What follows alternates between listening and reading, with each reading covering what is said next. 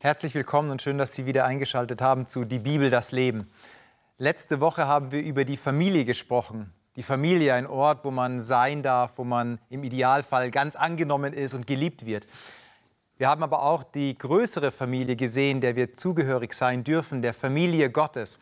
Und Familie, Beziehung, Vertrauen sind Elemente, die zusammengehören.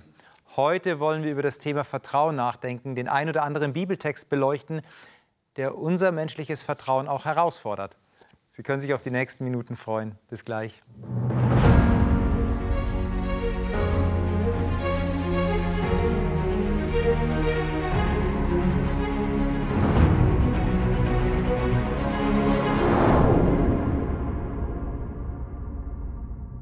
Schön, dass ihr da seid. Ähm, wir sind eine junge Runde, finde ich klasse. Melina, Du bist, glaube ich, schon ähm, öfter mal in einer anderen Sendung gewesen von Die Bibel, das Leben. Heute jetzt hier im neuen Set. Herzlich willkommen, schön, dass du da bist. Du bist mit ähm, Jugendlichen sehr viel unterwegs. Du arbeitest im pädagogischen Bereich. Michelle, du bist auch jung, äh, bist Mutter, also den, den, den, wichtigsten Job, den man haben kann auf der Welt und bist aber auch gleichzeitig ähm, im christlichen Online-Marketing so ähm, tätig. Du verkaufst Pullis, Hoodies, Kleidung, äh, Beanies, Mützen. Also wenn man sich jetzt eindecken will für den Winter, ist man bei dir wahrscheinlich genau richtig. Genau. Und ja, Marcel, du arbeitest hier, bist hier selber Redakteur, Moderator, hast deine eigenen Sendungen und es ist klasse, dass wir jetzt hier zusammenkommen und über die Bibel sprechen und das Thema Vertrauen. Und das ist, glaube ich, schon herausfordernd. Das erfordert oft tiefe, eine tiefe Entscheidung von uns Menschen. Und ich lade euch mal ein, dass wir gleich in den ersten Text starten, der in Johannes Kapitel 6 steht. Mhm. Johannes Kapitel 6, Vers 35 bis 40. Ähm, Marcel, würdest du diesen Text gleich mal anfangen zu lesen, bitte? Und würdest auch sagen, aus welcher Übersetzung, bitte? Ja, ja, ja. Genau, Johannes 6, sag mir noch mal die Verse. Genau, Matthäus 6, Kapitel, also Kapitel 6, Vers 35 bis 40. Okay, super. Äh, Johannes 6, 35 bis 40. Ähm, genau. Hier sagt, sie redet Jesus. Jesus aber sprach zu ihnen: Ich bin das Brot des Lebens. Wer zu mir kommt, der wird nicht hungern. Und wer an mich glaubt, der wird nimmermehr dürsten. Aber ich habe euch gesagt, ihr habt mich gesehen und glaubt doch nicht. Alles, was mir mein Vater gibt, das kommt zu mir. Und wer zu mir kommt, den werde ich nicht hinausstoßen. Denn ich bin vom Himmel gekommen, nicht damit ich meinen Willen tue, sondern den Willen dessen, der mich gesandt hat. Das ist aber der Wille dessen, der mich gesandt hat, dass ich nichts verliere von allem, was er mir gegeben hat, sondern dass ich es auferwecke am jüngsten Tage. Denn das ist der Wille meines Vaters, dass wer den Sohn sieht und glaubt an ihn, das ewige Leben habe und ich werde ihn auferwecken am jüngsten Tage. Super, also das ist auf jeden Fall mal sehr existenziell, was Jesus hier sagt. Ja, also wenn ich nur hier den Vers 35 sehe, ich bin das Brot des Lebens. Ein Jude, ein guter Hebräer, der hat wahrscheinlich sofort die Wüstenwanderung vor Augen oder im Ohr. Aha, unsere Väter, die haben das Manna gehabt und jetzt kommt auf einmal Jesus, der sagt, ich bin das Brot des Lebens. Also sehr, sehr existenziell. Ähm, wie glaubt ihr oder was glaubt ihr, möchte Jesus denn damit ausdrücken, wenn er sagt, ich bin das jetzt? Ja, das Manna kann ich ja überprüfen, das liegt auf dem Boden, das sammle ich ein in mein Körbchen und esse es und dann ist es gut. Dann bin ich satt für den Tag. Aber jetzt sagt er, ich bin das Brot, eine Person. Wie? Was, Jesus? Das ist, glaube ich, auch genau die Herausforderung, die, die damals, glaube ich, auch vorgeherrscht hat. Am, am Ende von dem Kapitel sieht man es ja auch, dass die Leute völlig äh, geschockt sind eigentlich, was das für Aussagen hier sind. Mhm. Weil, weil in der Tat, wie, wie du sagst, also wie jetzt einer von uns sagen würde, äh, esst mich doch. Wenn ihr mich esst, dann wird alles gut. Dann ist ein Leben gut. Ja, genau. Ja, dann würde man sofort denken, eigentlich würde man sofort denken, da, da stimmt was nicht. Ja, aber genau, was, was sagt er damit? Also, wie hört es ein Mensch damals und vor allem, wie kannst du das jetzt für dein Leben jetzt einordnen? Also, dass Jesus sagt, ess mich doch, okay. Eigentlich irgendwo ähm, finde ich, ist es, das meint ja Jesus auch hier, er verbindet es ja mit dem Glauben und sagt, Leute, ich wünsche mir, dass ihr mir glaubt, mir vertraut. Und dann macht es wieder Sinn. Weil ähm, ist es nicht so, dass wenn wir durch den Tag irgendwie gehen und Zuversicht haben, dass es zum Beispiel ein guter Tag wird oder man hat was vor sich, ein Projekt äh, oder eine Arbeit, eine Klausur oder eine Präsentation, was es auch sein mag, und du hast Mut und Zuversicht und Glaube an dich, dass du das gut machst, dann geht es ja, also du, du strahlst es förmlich aus, dass das gut werden wird. Und mit dieser Zuversicht lebst du. Und ich denke, das, das meint eben Jesus. Wenn du ihn im Leben hast, kannst du voller Zuversicht sein und bist gefüllt, bist satt, dass dein Leben gelingt. Ich denke, auch, du darfst auch zuerst, Melina. ähm, ich denke auch, dass ähm, du hattest ja vorhin auch das Manna angesprochen, ja. Ägypten wurde ja auch rausgeführt, so aus der Sklaverei. Und ähm, in diesem ganzen Auszug und wo sie dann 40 Jahre durch die Wüste gewandert sind, war es ja auch so, dass sie eben klar irgendwann hungrig waren, irgendwann ähm, Sorgen und äh, Nöte hatten und dass da einfach Gott gesagt hat, ihr seid jetzt eigentlich mitten im Tod letzten Endes. Mhm. Mitten in der Wüste, da wächst ja gar nichts. Da gibt es ja noch nicht mal mehr Trinken. Da, also klar, vielleicht findet man eine Oase, aber letzten Endes ist es sehr dürr und sehr düst und auch kalt und mal heiß. Also es ist wirklich ganz schlimme Zustände eigentlich. Und ähm, indem, er, indem du das auch gesagt hast, und das lesen wir auch später im Verlauf, dass Jesus sich hier auch aufs Manna bezieht, quasi als dieses erste Bild, äh, das Brot des Lebens, was vom Himmel kommt, ähm, schafft er hier auch den Transfer zu sagen, okay, jetzt, das war das, war das Erste, das Manna und mein, unser Gott hat das Volk Israel versorgt und jetzt bin ich aber da. Äh, und später sagt er, in den ein paar Verse später sagt er, denn ich werde mein Fleisch, ja, mein Fleisch ist das Brot und ich werde mein Fleisch geben für die Welt, damit die, damit Ewigkeit äh, passieren kann, damit einfach die, die wirklich an mich glauben, und das ist das, was du ja auch angesprochen hast, damit die errettet werden aus dieser düsteren Wüstenzeit, ja, ne, damit es diese Perspektive eben gibt der Ewigkeit. Und das ist ja auch das, wenn wir was essen, merken wir ja heute auch, wir, wir werden immer wieder hungrig werden.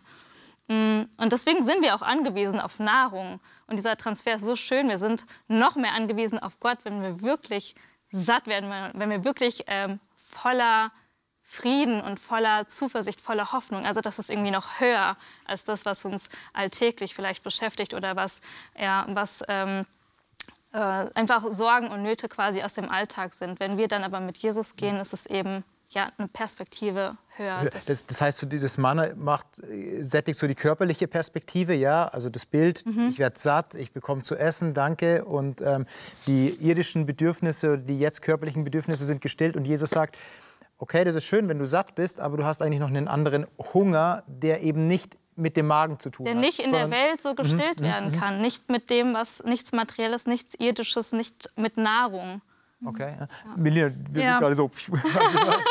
ich glaube, dieser gesamte Text äh, zeigt halt auch, wie essentiell Jesus für uns ist. Und zwar, ähm, die Nahrung ist für unser Leben hier wichtig. Ohne das können wir nicht überleben. Ohne Nahrung, ohne Brot. Gerade wir Deutschen, ne? in Deutschland isst man so viel Brot auch. Ne? Aber ich glaube, das steht hier leider. für. ja, und Kartoffeln. Aber ich glaube, hier, das steht für, für Nahrung allgemein. Ähm, aber Jesus meint ja auch, äh, dass er uns das ewige Leben geben will. Er will uns auferwecken nach dem Tod. Das heißt, ich glaube, ähm, die Nahrung ist für uns hier auf Erden sehr wichtig, mhm. aber ohne Jesus haben wir das weitere Leben nicht. Also er ist essentielle Nahrung für uns, um auch das gesamte Leben zu halten, in Fülle. Nicht nur das kurze Leben hier, sondern es geht um das Ganze, um das ewige Leben. Mhm. Und ohne ihn, als, also wie wir ohne Nahrung hier nicht leben können, können wir ohne ihn dieses ewige Leben irgendwie nicht erreichen, mhm. scheinbar. Mhm. Ich meine, Jesus sagt ja auch hier, ich bin das Brot. Also dieses Ich bin ist ja auch schon... Ähm, göttliche Identität, ja? also der Name Gottes, der da herauskommt. Aber ihr habt jetzt über Sattsein gesprochen. Und jetzt übertrage ich das mal auf das Körperliche. Ich kann satt sein und kann dann auch etwas satt haben. Mhm. Ist denn diese Gefahr dann auch hier ähm, gegeben, wenn Jesus sagt, ich bin das Brot des Lebens, der wird nicht mehr mehr hungern, der wird nicht mehr mehr dürsten und so weiter. Also kann ich das Ganze dann noch satt haben, zu viel? Oder äh, sieht es dann in dieser ähm, ideellen Welt ganz anders aus. Ich glaube schon, dass viele Menschen auch hier in der Welt Jesus manchmal satt haben. Das mhm. glaube ich schon. Äh, besonders dann, wenn er vielleicht auch nicht so attraktiv äh, rübergebracht wird ähm, oder vorgelebt wird. Und gerade in der Jugend, viele Jugendlichen sind, glaube ich, äh, gerade als jüngere Menschen in der Phase, dass sie das nicht so interessant finden. Dann immer sitzen die vielleicht im Gottesdienst, weil die Eltern sich auch wünschen, dass sie hingehen und denken so, oh, immer das Jesusgerede und immer wieder beten und das mhm. ist doch langweilig und warum müssen wir jetzt schon wieder in der Bibel lesen? Ich glaube schon, dass da manchmal äh, gar kein Hunger da ist und mhm. dass man vielleicht übersättigt ist, weil man so viel Input hat und man findet das aber noch gar nicht wichtig, weil man eigentlich gar keinen Hunger mehr hat. Mhm, ähm, aber ich glaube, mit Jesus ist es ein bisschen anders. Also wenn man ihn wirklich kennenlernt, dann kann man eigentlich gar nicht genug bekommen. Mhm. Ähm, von daher glaube ich, also es ist so ein Beziehungsaspekt, der ja. so deutlich wird. Und äh, wenn du eine gute Beziehung hast, dann willst du nicht äh, weniger, sondern eher mehr von dem Guten. Mhm. Jesus macht ja hier einige ganz intensive und auch steile Aussagen. Und ähm, die sind so absolut, dass ich die kurz auf, ähm, aufschlüsseln möchte. Und zwar sagt er, es wird euch weder, ihr werdet weder Hunger noch Durst haben. Das ist das eine. Wenn ihr zu mir kommt, ich werde euch nicht hinausstoßen. Er sagt, ich werde nichts verlieren. Ich werde auferwecken zum ewigen Leben. Und wir sprechen ja heute über das Thema Vertrauen. Das sind Aussagen, denen ich vertrauen muss. Wie kann ich so einer Aussage vertrauen? Und vor allem habt ihr das in eurem Leben erlebt, dass ihr sagt, stimmt Jesus, da setze ich einen Haken dahinter? Oder gab es die Momente, wo ihr sagt, oh, das fordert mich aber auch ganz schön heraus, wenn du so eine, äh, so eine Aussage tätigst, Jesus. Ich erlebe es gerade ganz anders. Also eigentlich ähm, resoniert das schon äh, in, in mir und in, in uns, denke ich, äh, allen, ähm, dass das ist, also das ist sowas Tiefes und sowas Tragfähiges. Vorher, als äh, Melina vom, vom Leben ges gesprochen hat, das ja Jesus schenkt, äh, ist mir so dieses Bild gekommen. Und eigentlich meint er das ja irgendwie auch, wenn du ihn isst, dann isst du das Leben. Mhm. Weißt du? Mhm. Also du nimmst mit Jesus das Leben in dir auf. Und wenn wir das Leben in uns aufnehmen, durch Jesus und mit ihm zusammen, dann... Ähm, dann, ist, dann hast du die Fülle. Das ist, ich weiß nicht, das ist wie so ein Pool, weißt du? Du, du liegst so in deinem, in deinem Pool wirklich und bist total entspannt und äh, heißt nicht, dass immer alles super ist in deinem Leben, aber das ist dieses Grundgefühl des Gehaltenseins, des Getragenseins, des Angekommenseins, des, ja, des sich äh, fallen lassen Könnens, auch in ungewissen Zeiten, dieser Friede, der da ist. Ähm, und, und das ähm, trägt. Mhm. Es trägt. Und, und deswegen, auch wenn nicht immer alles super ist im Leben des Christen, würden wir alle sagen, nee, es ist eben auch nicht. Aber durch das, dass wir dieses, dieses Getragensein haben, dadurch ja, kann man, wie wir es vorhin auch gesagt haben, positiv, vertrauend, mit Zuversicht leben. Mhm. Das heißt, du würdest sagen, ja, ähm, das Leben ist, ist besser, auch wenn mal das Leben schwer sich anfühlt, ist es mit Jesus besser zu leben. Definitiv. Ja. Provokant kann ich jetzt aber sagen, natürlich, ähm, manchmal stellt man sich doch auch die Frage, ja, jetzt vertraue ich diesem Jesus, ich gehe mit diesem Jesus, müsste ich dann nicht vor solchen Dingen eigentlich bewahrt bleiben? Ähm, also ich möchte ja eigentlich nicht das Schlechte erleben und möchte doch eigentlich wirklich ähm, im Frieden sein. Ich vertraue dir doch her, also kannst du bitte das von mir fernhalten. Kennt ihr solche Phasen? Und wenn ja, was, was, was macht ihr damit? Ist es dann einfach so, okay, ich halte es aus, bis es vorbei ist und dann ich glaube, ähm, man hört ja auch oft, also ich habe das schon mehrmals gehört von Menschen, die ähm, zum Beispiel jemanden verloren haben oder jemand ist gestorben und dann kommt doch oft der Satz, das ist ungerecht. Das mhm. war eigentlich, der hat ein gutes Leben geführt, der hat niemandem was getan. Warum muss der jetzt an Krebs sterben zum ja, Beispiel? Ja, ja. ja, der hat das doch nicht verdient. Genau. Und das hört man ganz oft so, der hat das nicht verdient. Mhm. Und ähm, ich glaube, das ist was, was wir oft so im Kopf haben, wir, wir Christen, oder wenn man gut lebt oder nach christlichen Werten lebt oder so, dann ähm, sollte einem eigentlich nichts Böses widerfahren. Also das ist ja schon so, vor allen Dingen Jesus sagt das ja auch, dass es uns zum Guten dient, dass er für uns da ist und so weiter. Ähm, nur wir vergessen vielleicht manchmal, dass wir ja immer noch nicht im Paradies sind. Das heißt, unser Umfeld um uns herum ist einfach nicht perfekt. Und äh, ich glaube schon, dass Gott immer bei uns ist ja, und immer da ist und uns immer durchträgt. Mhm. Und wenn man das auch auf das große Ganze sieht, verspricht und versichert uns ja, wir werden Leben haben. Und es ist aber auch aufs ewige Leben bezogen. Das heißt nicht, wir werden hier niemals sterben und niemals Leid haben. Ähm, aber dass wir ihn haben und er mit uns da durchgeht, das ist so ein großer Mehrwert. Und trotzdem ist es einfach so, dass es hier Dinge gibt, ja, die äh, wir nicht in der Hand haben und für die auch niemand was kann. Oder es gibt da eben auch das, den bösen Gegenspieler, der uns ja auch immer wieder versucht, schlechte Dinge reinzubringen und uns ein bisschen zu quälen hier. Also ist die Unterschrift Gottes oder Jesu hier, der sagt, ich werde euch auferwecken. Das will der Vater und ihr sollt auferweckt werden. Das ewige Leben ist, ist die, die, die große, das große Narrativ. Ja, da läuft es hin. Auch wenn es hier mal schmerzhaft ist und auch extrem herausfordernd, dann ist die, ähm, die Auferstehung, das große Versprechen. Wie, wie geht ihr denn mit diesem Versprechen um? Auferstehung, ist es greifbar und wie beeinflusst es euer Leben jetzt hier, im Hier und Jetzt? Also ein ganz praktisches Beispiel. Ähm, meine Großeltern, die haben nicht so super viel mit dem Glauben zu tun und ähm, wir probieren das schon immer, es denen beizubringen und einfach davon zu erzählen. beizubringen. Beizubringen. ja, also ne, einfach ähm, von Jesus zu erzählen. Mhm. Und sie haben es schon Jahre immer abgeschmettert. Und sie sind jetzt wirklich schon ein bisschen älter und ähm, kämpfen auch gegen viel Krankheit und mhm. ihr ganzes Umfeld stirbt. Und teilweise ist es wirklich, wo wir einfach nicht wissen, wie lange sie noch leben. Und ich sehe es bei ihnen, dass ähm, sie sich so viel Kummer machen und so viel Sorgen und so viel Leid alleine tragen und diese Angst vor dem Tod haben, ähm, weil ihr Leben einfach dann plötzlich zu Ende ist. Die haben gar keine, gar, kein gar keine Perspektive für danach. Und da merke ich, das ist so was praktisch, wo ich in meinem Leben merke, es ist schlimm zu sterben, ja, zu leiden. Oder es ist schlimm, durch so, so eine Krebsgeschichte zu gehen und daran vielleicht wirklich zu sterben. Gar keine Frage. Aber letzten Endes die ja, diese Hoffnung der Auferstehung, dass es eben mit dem Tod nicht endet, das gibt meinem Leben ganz persönlich eine ganz andere Perspektive, mhm. weil ich anfange, auf Jesus zu schauen. Ja, ich fange an, hochzugucken und nicht immer auf mich selber, weil es passiert so viel Schlechtes. Auch in meinem Leben, ich stehe nicht vorm Tod, nein, nicht wie meine, meine Großeltern, aber an denen sehe ich wirklich, was für, ein, was für ein Leid das eigentlich wirklich heißt, sowas alleine durchzumachen ohne Gott, aber auch nicht, nicht das zu wollen. Ne? Mhm. Und trotzdem sagt hier Jesus, ja, das ist ja aber eigentlich Gottes Wille für euch, dass ihr eben nicht in dieser Trauer endet, sondern dass es noch mehr dahinter gibt. Mhm. Es gibt einen ganzen, ja, es wartet erst das wahre Leben auf uns. Mhm. Ja, wir sind ja eigentlich Gäste hier auf der Welt. Und wenn ich das mir bewusst mache, merke ich, in welchen, ja, in welchen Rela Relationen ich anfangen muss zu denken, damit ich mich auch selber aus dieser Situation mit Gottes Hilfe irgendwie rausziehe, in diesem Schlechten und diesem Leid irgendwie zu verfallen. Also du vertraust auf diese Aussage, dass Jesus diese Auferstehung dir schenkt. Ja. Und das ist das Gehaltensein. Das ist so, das Vertrauen ist ein Gehaltensein. Ja. Wahrscheinlich. Ja. Dann, wenn ich das richtig verstehe. Ja. Wie geht's euch? Also mit, mit, der, mit dem Gedanken, ihr seid endlich, ihr werdet sterben, aber da kommt noch mehr. Beeinflusst es auch eure Entscheidungen im Leben?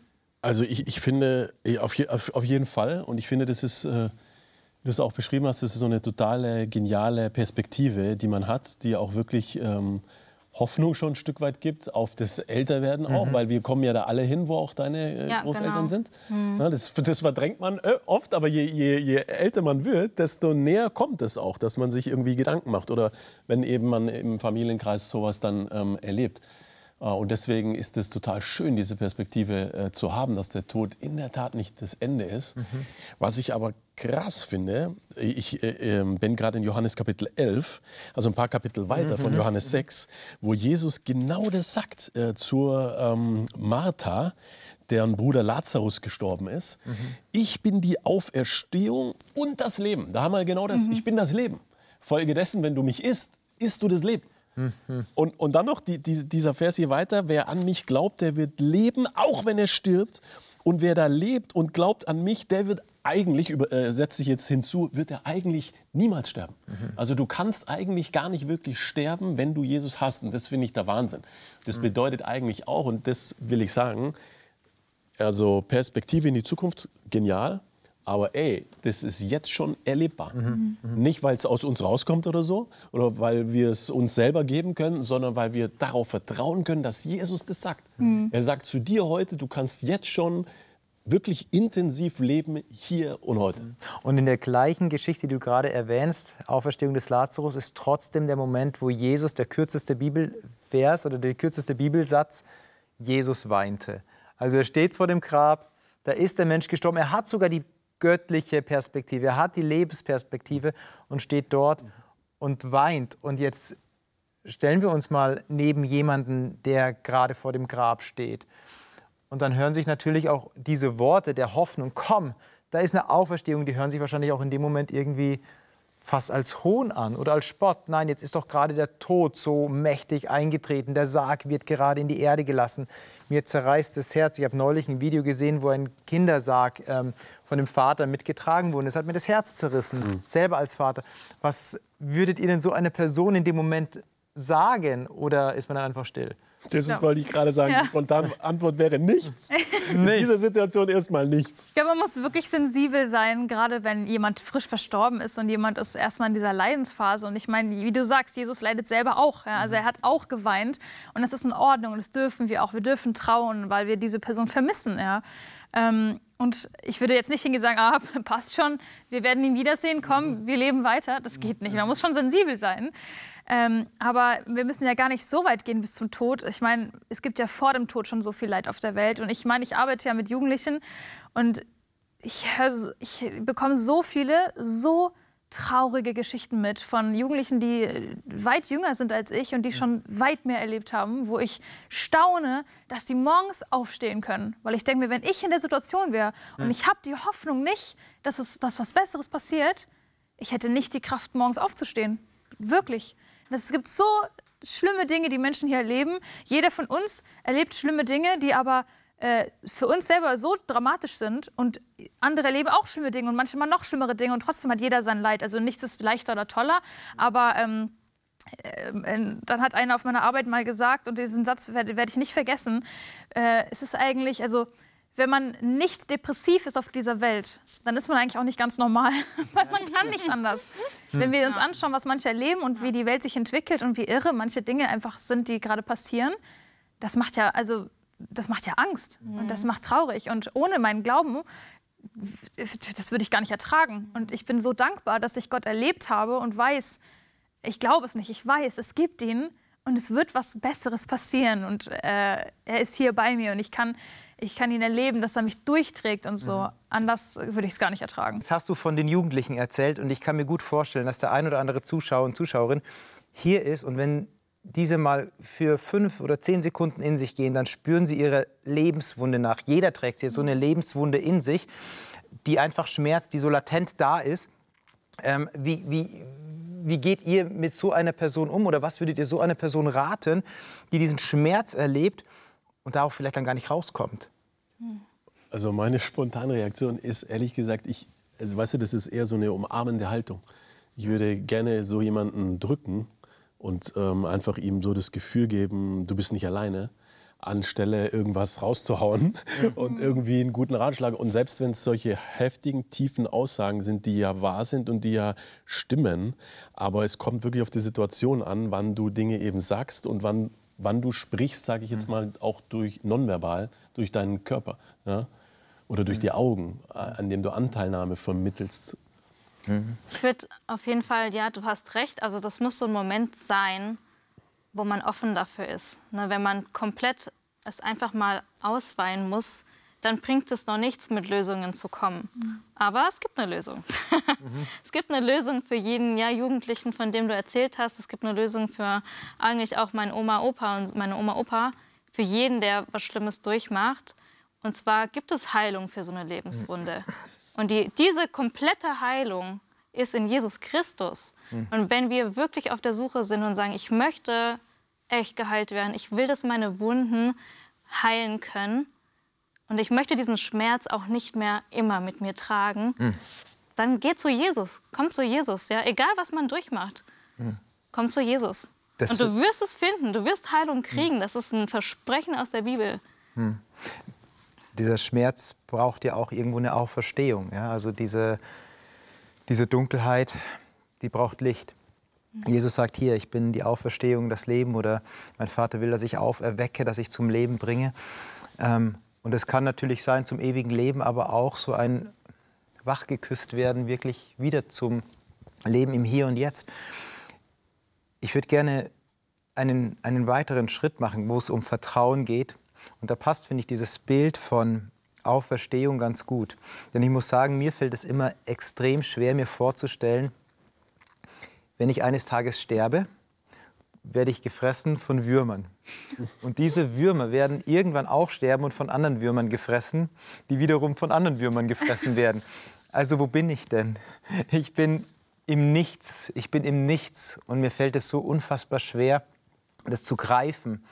Und jetzt lesen wir einen Text in Sprüche Kapitel 3, Vers 1 bis 10, der vielleicht so ein bisschen, ein bisschen das aufgreift.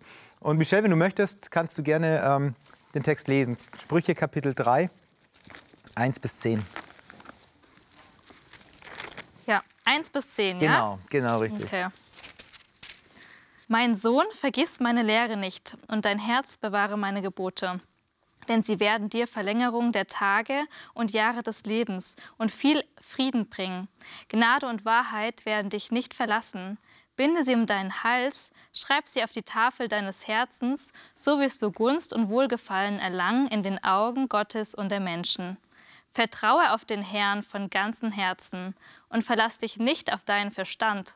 Erkenne ihn auf allen deinen Wegen, so wird er dir deine Pfade ebnen. Halte dich nicht selbst für weise, fürchte den Herrn und weiche vom Bösen. Das wird deinem Leben, deinem Leib Heilung bringen und deine Gebeine erquicken. Ehre den Herrn mit deinem Besitz und mit den Erstlingen all dein, deines Einkommens. So werden sich deine Scheunen mit Überfluss füllen und deine Keltern von Most überlaufen. Hier wieder dieses Prinzip, so vielleicht ein bisschen angedeutet mit Auferstehung in Vers 8, wenn das heißt, hier deine Gebeine werden erquicken. Aber dieser, dieser äh, große Text, ja, bei mir auch fett abgedruckt, verlass dich auf den Herrn in Vers 5 von ganzem Herzen, der steht so im Zentrum. Ähm, jetzt ist so die Frage, wie entscheide ich denn ohne Verstand? Kann ich überhaupt ohne Verstand entscheiden oder Spielt denn das Bauchgefühl eine größere Rolle? Mein Gefühl, meine Intuition oder wie, wie gehe ich damit vor? Der ähm, Kahnemann hat auch ein Buch geschrieben über schnelles Denken, langsames Denken, wie wir auch oft einfach entscheiden aus dem Impuls heraus, aus dem Affekt vielleicht. Und dann später dann die, der langsamere Prozess eben stattfindet. Also wie macht ihr das? Also ich entscheide so mit drei Komponenten, würde ich sagen. Okay. Die erste Komponente ist natürlich die emotionale. Also meine Emotionen spielen mit meinen Erfahrungen, die ich gemacht habe, die, die kann ich ja nicht ausblenden. Mhm, mhm. ähm, Zumindest äh, sind die da. Ich kann dann versuchen, nicht darauf zu hören und eher rational zu entscheiden. Das ist Komponente zwei, der Verstand, wie es hier steht. Und meine dritte Komponente, und das ist eigentlich die wichtigste für mich persönlich, ist, dass ich Gott frage, äh, was er davon denkt. Also was er davon hält, was er dazu sagt, äh, wie er entscheiden würde, was er mir rät. Mhm. Und ähm, wenn ich mich nur auf meinen Verstand fokussieren würde, das würde nicht funktionieren, weil ich bin nicht allwissend. Ich weiß nicht, wenn ich jetzt das und das mache, was hat das denn? Ich kann zwar einschätzen, was das für Folgen haben wird, aber ich sehe die, Umf die Umflüsse um mich herum nicht, was da noch passiert, was da alles mit reinspielt. Dazu bin ich einfach, das kann ich nicht wissen. Ich bin ja nicht allsehend, allwissend, mhm. äh, voraussehend, egal. Aber Gott ist es ja. Genau. Mhm. Okay, also ja. deine Sicht auf die Dinge, deine Sicht auf die Zukunft ist begrenzt. Jetzt sagst du gut, ähm, wenn es der Herr führt, dann wird es gut werden. Jetzt gibt es ja aber Entscheidungen, die du getroffen hast oder die wir getroffen haben und die uns aber in den Schmerz hineinführen. Und wir sagen, eigentlich haben wir im Vorfeld schon so entschieden, dass wir uns auf Gott verlassen haben. Und jetzt sind wir in der schmerzhaften Situation drinnen. Dann kommt doch automatisch die Frage, ja, dann war es ja anscheinend doch nicht so gut, weil wir neigen ja dazu, wenn wir Entscheidungen treffen, uns so zu entscheiden, dass es uns nicht in den Schmerz hineinführt, sondern eher drumherum. Hm. Ich glaube, ähm, da ist die wichtigste Komponente das Vertrauen. Dass ich nicht gleich, wenn es sich erstmal nicht gut anfühlt und vielleicht auf, mein, auf meine Sicht am Anfang nicht gut entwickelt und ich erstmal in so ein Tal, in so einen Sumpf reinkomme, muss ich vertrauen oder möchte ich darauf vertrauen, weil Gott mir ja zugesichert hat, dass er das Beste für mich möchte, dass es auch richtig ist, was ich gerade tue, wenn ich ihn gefragt habe vorher und wenn er mir gesagt hat oder wenn ich den Eindruck hatte oder sein Heiliger Geist mir das gezeigt hat oder wie auch immer er das äh, kommuniziert, und er hat gesagt, alles dient zum Besten und ich, ne, also verlass dich auf den Herrn. Mhm. Da muss ich oder möchte ich wirklich darauf vertrauen, dass das ein gutes Ende haben wird. Und manchmal ist es ja wirklich so, dass ich erstmal irgendwo durchkriechen muss und es fühlt sich falsch an oder es schmerzt mich auch. Ich hatte das auch selber schon, dass ich ähm, zum Beispiel etwas aufgegeben habe und was anderes gemacht habe, wo ich erst dachte, Mensch, das war jetzt mein Traum gewesen. Das, das, das wollte ich immer. Und ich habe das loslassen müssen. Ähm, was, was zum Beispiel eine meiner Hobbys betrifft. Ich habe das losgelassen und habe gesagt, okay, ich glaube, Gott sagt mir, fokussiere dich auf ein anderes Thema, weil da habe ich einen großen Plan mit dir. Und das mache ich jetzt. Und es, es schmerzt manchmal immer noch, weil ich denke, ah, das hat da bei mir auch Freude bereitet. Aber da ist jetzt so ein Segen drauf, dass ich merke, das hat sich hunderttausendprozentig gelohnt. Aber trotzdem ist es nicht alles jetzt perfekt oder so. Aber manchmal muss man erstmal durch so einen Sumpf kriechen, aber einfach dranbleiben und durchhalten, würde ich sagen und daran, darauf wirklich setzen, dass Gott schon Bescheid weiß. Manchmal dauert es nur einfach länger. Ja, das, das Stichwort, was du auch gesagt hast, ähm, dass wenn es schlechte Situationen gibt, ja, wenn man so ein Tal oder so einen Sumpf durchläuft, Vertrauen ist so das Fundament. Und du hast es jetzt auch schon so schön beschrieben eigentlich, dass es sich lohnt durchzuhalten, weil in so, also außerhalb unserer Komfortzone ist das ja dann. Nur dann können wir auch wachsen und nur dann können wir über unseren Tellerrand auf einmal hinausschauen. Hier in den Sprüchen steht ja auch, und das knüpft so ein bisschen drauf auch an, ähm, verlass dich nicht auf deinen Verstand, sondern auf den Herrn. Weil wenn wir uns auf den Verstand verlassen würden, dann würden wir uns ja selber für weise halten. Aber es gibt so viele Dinge im Leben, ähm, die können wir nicht wissen. Und wenn wir trotzdem da durchgehen, gerade in so extremen Situationen oder da, wo wir herausgefordert werden, dann besteht die Möglichkeit, und das wird zu 99 Prozent so sein, wenn wir dann mit Gott gehen, zu 100 Prozent mit Gott, zu 100 Prozent, dass unser Charakter dann auch ähm, gepfeilt wird. Gott will ja nicht, dass wir durchs Leid gehen, aber es gibt Momente, wo wir als Menschen einfach so ähm, ja, viele Fehler machen oder die Umstände ja, oder Satan uns hier auch herausfordert. So wie Jesus auch, nachdem er getauft wurde, nachdem er den Heiligen Geist empfangen hatte. Was ist denn dann passiert? War er dann super schon im Paradies und ging es ihm dann immer gut? Nein, er hatte dann wirklich die größten Anfechtungen, die es erstmal gab für ihn, bis dann hin zu seinem Tod. Das war ja nochmal die letzte Challenge sozusagen. Aber er war ja erstmal super lang in der Wüste und ja, Satan hat ihn immer wieder versucht. Und das ist schon, das ist schon heftig. Und deswegen heißt es auch nicht, dass wir dann irgendwie nur, weil wir mit Gott gehen, ja, Jesus wusste, er tut genau das Richtige. Aber ähm, heißt es dann nicht, dass danach äh, wir ein kunterbuntes, äh, super tolles, auf Wolke 7 führendes Leben haben werden? Nein. Aber wie wir da durchgehen, wird sich komplett, also wie wir es schaffen, dort durchzuhalten, wird sich halt ändern. Und unser Charakter wird dann auch wirklich sichtbar werden, wie wir in den Situationen ähm, damit umgehen. Das halte jetzt mal so fest, was ihr beide gerade sagt. Du sagst auf der einen Seite ein, ein Durchhalten war, glaube ich, so dein Wort, was du benutzt hast. Du sprichst von Charakter, also ist der Weg, auch wenn es schmerzhaft ist, eher ein Weg des Wachstums, den Gott dann mit uns geht und sagt, ja, da begleite ich dich. Und auch wenn es vielleicht der Schmerz gerade über deinen Verstand hinausgeht, ist das aber etwas, wo ich mehr sehe, ähm, wo ich nochmal einen weiteren Blick habe oder einen Weitblick habe auf dein Leben oder auf deine Situation? Absolut, weil im Pädagogischen, also das kennst du ja bestimmt dann auch, ähm, sagt man, man kann nur wachsen durch Irritation. Mhm. Und so ist es auch. Also wir können nur wachsen und dazu lernen, wenn wir irritiert werden als Menschen. Wenn wir das nie werden, dann würden wir immer da stehen bleiben. Heißt aber nicht, nicht den Rückkehrschluss ziehen, mhm. dass Gott uns bewusst nur Leid schickt. Nein, nein, das heißt es wirklich nicht. Das sehen wir auch, wenn wir die Bibel lesen. Das sehen wir an den mhm. Geschichten der Jünger. Das sehen wir an Jesus, ja. Aber trotzdem macht er das Beste aus dem Schlechten. Ich nehme es jetzt mal mit und möchte aber eine Frage eines ähm, Zuschauers, einer Zuschauerin hier stellen, die mir geschrieben hat, wie kann ich denn unterscheiden, ob ich mich gerade auf meinen Verstand verlasse oder auf den Herrn. Also welche Möglichkeiten habe ich da? Wenn du eine Entscheidung triffst, spürst du dann, ja, das war jetzt, das war jetzt Gott oder nein, das war jetzt ich? Kann man das so sezieren? Ich, ich glaube, das Gemeine oft an solchen Sachen ist, dass auch, ich sage jetzt mal, Kritiker ähm, des Glaubens oder der Religion oft Sachen gegeneinander ausspielen. Weißt du? Und dann so nach dem Motto, ja, irgendwie, ne, wahrscheinlich so religiöse Leute, die sind halt immer nur auf dem Gefühl oder immer nur mhm. so äh, irgendwie, was weiß ich, wie sie vertrauen und dann schalten sie völlig ihren Verstand aus. Ähm, und das meint es ja gar nicht. Ne? Wenn der Text hier sagt, verlass dich auf den Herrn von ganzem Herzen und verlass dich nicht auf deinen Verstand. Wir haben hier nicht ein Ausgespieltsein, weil der Schöpfer hat den Menschen ja mit Verstand geschaffen, aber wie du es vorhin auch gesagt hast, auch mit Gefühl, auch mit Emotionen, aber gleichzeitig auch mit einem auf den Schöpfer angelegt sein. Also eine Sehnsucht, dass man eigentlich irgendwo ankommen möchte, nenne ich es jetzt mal, im, im, im, Übernatürlichen auch, dass man da auch irgendwie eine Verbindung hin haben möchte. So sind wir angelegt.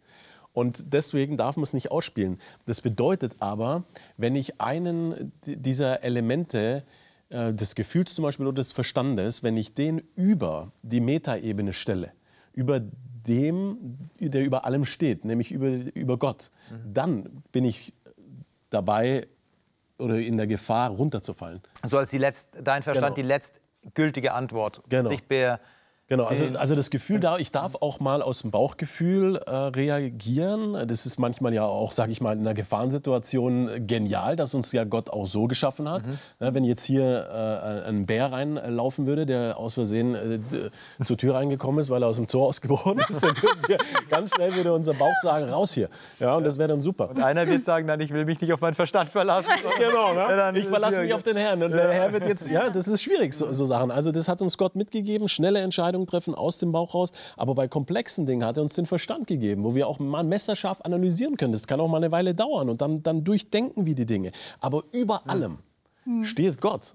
Und Gott segnet den Verstand und ja. Gott segnet das Gefühl oder heiligt das Gefühl. Und dann äh, ja, sind wir, sind wir einfach, also das wünscht sich Gott, dass wir da, sage ich mir mal, mit ihm im Flow sind spannender Gedanke, wenn du sagst, ja, ähm, warum hat uns denn Gott den Verstand gegeben, wenn wir ihn dann doch zur Seite stellen ja. sollen, wenn, damit ja. wir besser leben können? Ja. Also würde doch gar keinen Sinn machen.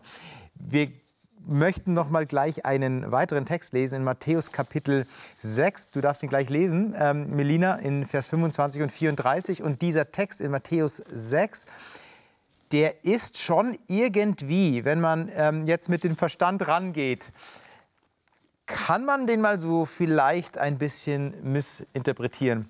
Du darfst gerne lesen, Matthäus Kapitel 6, wenn du das hast. Ja. Kannst du starten. Welche Verse waren das? Das waren die Verse 25 bis 34. Mhm. Darf ich davor noch ganz kurz was sagen zu Michelle? Nein, no, doch, mir, mir, kam noch gerade ein Gedanke, äh, weil wir vorhin ganz kurz erwähnt hatten, ähm, dass immer, wenn wir durch so ein Tal gehen, dass wir auch was lernen, ne? dass, dass wir dadurch geformt werden. Ich wollte nur, das ist mir sehr wichtig, äh, dass wir nicht vergessen, dass nicht jedes Tal dafür gedacht ist, dass wir was lernen.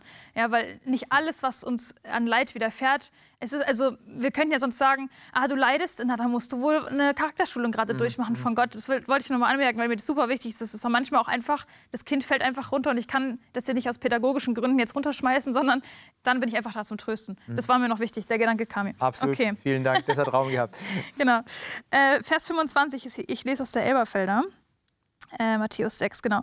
Deshalb sage ich euch, seid nicht besorgt für euer Leben, was ihr essen und was ihr trinken sollt noch für euren Leib, was ihr anziehen sollt.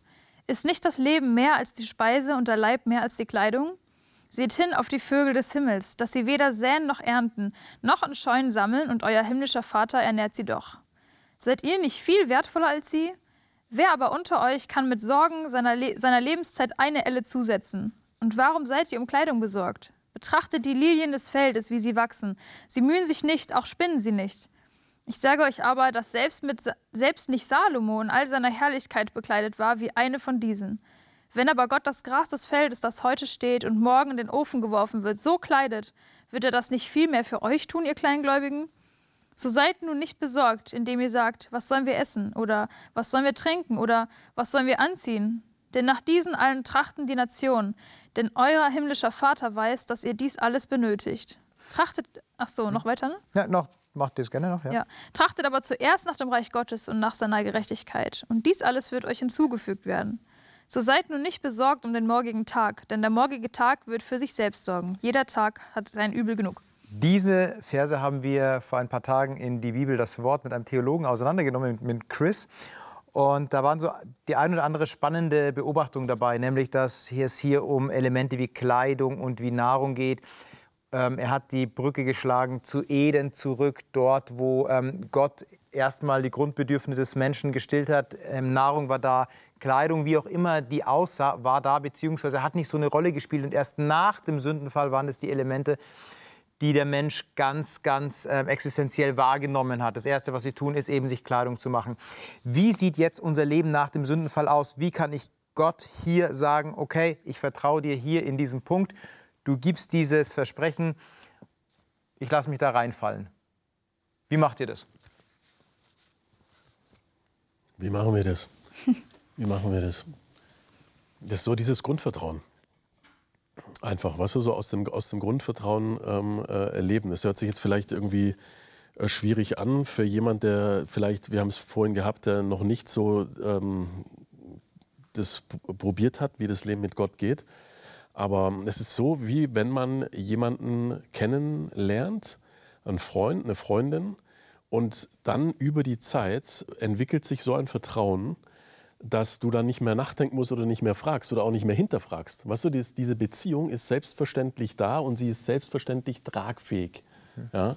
Und dann muss ich da nicht drüber philosophieren ja? oder das irgendwie, wie mache ich das, sondern ich weiß, wenn ich dich anrufe in der Mitten, äh, auch wenn es mitten in der Nacht ist, äh, weil du mein Freund bist, dann wirst du mir helfen. Ja? Der Anruf Oder, genau, das hättest du jetzt nicht sagen sollen. Nein, natürlich werde ich dir helfen. Ja. Genau. Ja. Ich rufe dich heute Nacht an. Ja. Also, ja, das ist so die Sache. Also, das trägt einfach. Und ich, ich glaube, dass das wirklich, das möchte hier Jesus auch, auch so sagen. Leute, ich habe doch alles gemacht. Ich, hab, ich bin doch der Schöpfer. Ja, der erzählt ja die Dinge auf, die die, mhm. die, die, die, Welt und was in der Welt ist. Mhm. Und er sagt, ich habe alles gemacht. Wenn du mit mir in Verbindung bist, lass dich einfach, lass, lass dir es, also, ähm, vergiss nicht, vielleicht so, vergiss nicht, ich habe alles gemacht, du liegst bei mir, sage ich jetzt mal, in der Hängematte, in der himmlischen Hängematte, ich kümmere mich um dich, ich bin da für dich, ich trage dich. Das ist erstmal für dich wichtig zu wissen. Erstmal Punkt. Und wie komme ich dann aber nicht in eine Passivität rein? Das ist ja auch eine Versuchung. Ich sage, jetzt liege ich, das Bild, die himmlische Hängematte, jetzt liege ich da und ähm, ja, jetzt mach du mal her. Das kann mich ja auch dann in die Passivität führen und das ist ja auch nicht das, was Gott wahrscheinlich äh, äh möchte für mein Leben. Genau, nur, nur ich glaube halt, oft sind Menschen, egal ob sie Christen sind oder nicht, eben nicht in der Hängematte, nicht in der Entspannung und nicht im Frieden, auch mit sich selber, sondern wir sind ganz oft im Aktivismus, wir sind im, im was denkt der andere jetzt von mir, werde ich das schaffen, bin ich gut genug. Wir sind immer am auch uns selber kritisieren, ja, der innere Kritiker. Wir sind oft im Unfrieden mit, mit uns. Und das Grundangebot Gottes, deswegen so trachte zuerst nach mir, heißt, erinnere dich, dass du grundsätzlich mal in der Hängematte bist. Du musst grundsätzlich mal gar nichts machen. Du bist grundsätzlich völlig gehalten, geliebt, wertgeschätzt, mhm. angebunden an mich, völlig beschützt und geborgen. Entspann dich. Mhm. Und weißt du, aus dieser Haltung heraus kann ich dann aber mal easy cheesy aufstehen und sagen, ey, und heute gehe ich Fußball spielen. Ja? Und heute gehe ich Mathe lernen.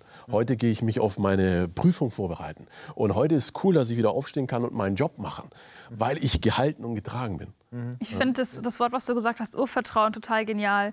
Aber was man ja auch bedenken muss, wo wir auch vorhin wieder kurz das Thema hatten, was passiert, wenn nicht gleich eine Antwort kommt, so ein Urvertrauen, das muss man ja erstmal erlernen selbst Kinder, die auf die Welt kommen, die ja nichts Böses erlebt haben, haben das Urvertrauen, in dem, weil sie ihre Eltern erleben. Und man sieht ja an Kindern, die zu früh getrennt werden von den Eltern, die, die Eltern sind weg oder äh, die Eltern haben keine Zeit mit den Kindern verbracht in den ersten Jahren, da gibt es dieses Urvertrauen nicht. Und das beschäftigt diese Menschen das ganze Leben lang. Und bei Gott ist das genau das Gleiche. Das entsteht durch, durch Erfahrungen, dass ich erlebe, auf den kann ich mich echt verlassen.